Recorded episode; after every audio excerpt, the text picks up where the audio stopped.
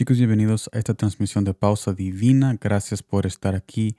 Unos grandes saludos para todos aquellos que nos están escuchando en este día. Bendecimos tu familia, tu hogar, tu matrimonio, tu trabajo y toda visión que tú tengas para el futuro.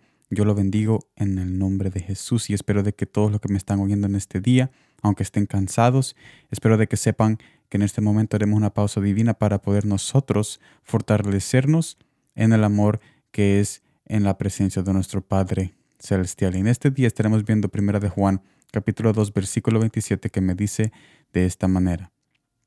Pero la unción que vosotros recibisteis de Él permanece en vosotros, y no tenéis necesidad de que nadie os enseñe, así como la unción misma os enseña todas las cosas, y es verdadera, y no es mentira. Según ella os ha enseñado, permaneced en Él. Si aquí Jesús nos dice que no hay necesidad que nos enseñe, entonces ¿por qué hay maestros y pastores? ¿Por qué perder el tiempo de hacer esta transmisión? La verdad es, que, la verdad es que estamos interpretando mal este mensaje de Juan, porque si notamos el contexto de este pasaje es el anticristo. En otras palabras, Jesús nos advierte de personas que quieren añadir a lo que Él ha dicho, porque sabemos que enseñar es añadir sabiduría a algo que no sabíamos. Pero Jesús nos dice que ya sabemos la verdad sobre el cual hemos sido fundados, que es su salvación y expiación en la cruz. Habiendo dicho esto, Jesús nos dice que no necesitamos que alguien venga y añade otro conocimiento que no esté en la fundación que Jesús es el Hijo de Dios y que Él murió por nosotros. Pero sí podemos aumentar nuestro conocimiento en la misma fundación, que es lo que hacemos con esta transmisión, aumentar nuestra nuestro conocimiento de una manera íntima y sencilla en la fundación que es Jesús. Conocer a Jesús más de una manera íntima y sencilla es lo primordial que nosotros hacemos y nos enfocamos en estas transmisiones para que todos puedan entender lo que Jesús quiere decir a nuestros corazones. Pero nunca cambiamos la fundación que es Jesús el único Dios.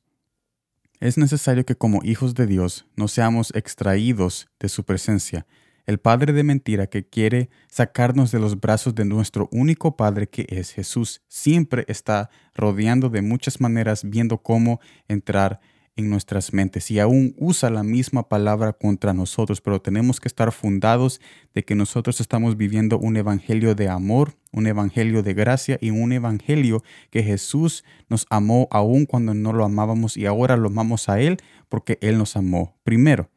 Por eso es necesario que como hijos vayamos a la presencia de nuestro Padre Jesucristo en oración y intimidad para que no para que no salgamos de esa verdad y que nadie nos saque de ese puro amor cualquier otra, otro engaño que venga del enemigo. Si nosotros estamos fundados en oración y intimidad y leemos su palabra, entonces no va a venir cualquier persona a decirnos cualquier mentira usando la misma palabra porque nosotros, tú y yo, tenemos ese espíritu que nos guía a través de su palabra, fundándonos en la verdad que es en lo que Jesús nos dice, que es el único Dios eterno.